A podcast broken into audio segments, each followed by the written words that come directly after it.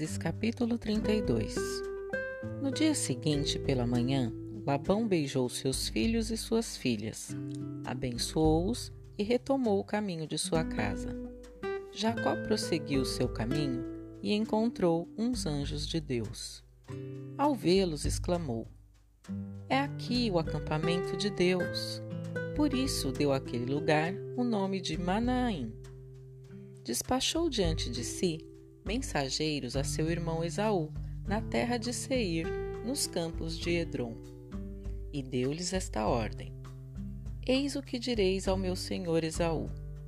Assim fala o teu servo Jacó. Habitei em casa de Labão, onde estive até o dia de hoje.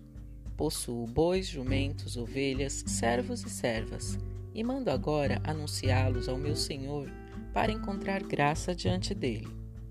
Os mensageiros voltaram a Jacó, dizendo: Fomos ter com Esaú. Ele vem ao teu encontro com quatrocentos homens. Jacó foi tomado de pavor e de angústia. Dividiu em dois grupos a gente que estava com ele, assim como as ovelhas, os bois e os camelos. Se Esaú, disse ele consigo, atacar um dos grupos e o destruir, ao menos o outro se salvará. Depois Jacó disse: Deus de meu pai Abraão, Deus de meu pai Isaque, Senhor que me dissesses: Volta para a tua terra, para o seio de tua parentela, e eu te beneficiarei.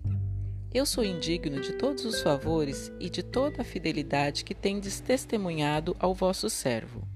Só tinha o meu bastão quando atravessei este Jordão, e eis que possuo agora dois acampamentos. Salvai-me, eu vos peço, das mãos de meu irmão Esaú, pois temo que ele venha me atacar, sem poupar nem mãe nem filhos. Entretanto, vós me dissestes: Eu te beneficiarei e tornarei tua posteridade inumerável como os grãos de areia do mar. Jacó passou a noite naquele lugar. Escolheu entre os bens que possuía um presente para o seu irmão Esaú: duzentas cabras, vinte bodes, duzentas ovelhas, vinte carneiros, trinta camelas com suas crias, quarenta vacas, dez touros, vinte jumentas e dez jumentos. Entregou-os aos servos, cada rebanho à parte, e disse-lhes: Ide adiante de mim, e haja uma distância entre cada rebanho. E deu esta ordem ao primeiro: Quando meu irmão Esaú te encontrar e te perguntar quem és, aonde vais e a quem pertence o rebanho que conduzes, responderás: Pertence ao teu servo Jacó é um presente que ele manda ao meu senhor Esaú. Ele mesmo vem atrás de nós. Deu a mesma ordem ao segundo, ao terceiro e a todos os que conduziam os rebanhos. Quando encontrardes Esaú, disse ele, vós lhe direis a mesma coisa. E direis que seu servo Jacó vos segue. Eu o aplacarei, pensou ele, com este presente que me precede, e depois o verei pessoalmente. Talvez me fará ele bom acolhimento. Foi, pois, o presente adiante dele e ele ficou aquela noite no acampamento. Naquela mesma noite, ele se levantou com suas duas mulheres, suas duas servas, seus onze filhos e passou o val do Jaboque. Tomou-os e os fez passar a torrente com tudo o que lhe pertencia. Jacó ficou só e alguém lutava com ele até o romper da aurora.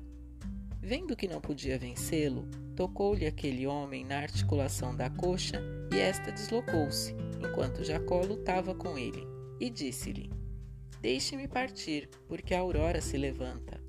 Não te deixarei partir, respondeu Jacó, antes que me tenhas abençoado. Ele perguntou-lhe: Qual é teu nome? Jacó. Teu nome não será mais Jacó, tornou ele, mas Israel, porque lutaste com Deus e com os homens e venceste. Jacó pediu-lhe: Peço-te que me digas qual é o teu nome. Por que me perguntas meu nome? respondeu ele, e abençoou no mesmo lugar. Jacó chamou aquele lugar Fanuel, porque, disse ele, eu vi a Deus face a face, e a minha vida foi poupada. O sol levantava-se no horizonte quando ele atravessou Fanuel e cocheava de uma perna. É por isso que os israelitas ainda hoje não comem o nervo da articulação da coxa, porque aquele homem tinha tocado nesse nervo da articulação da coxa de Jacó. Fim do capítulo 32. A Bíblia narrada, Contato para sugestões: a Bíblia narrada@gmail.com.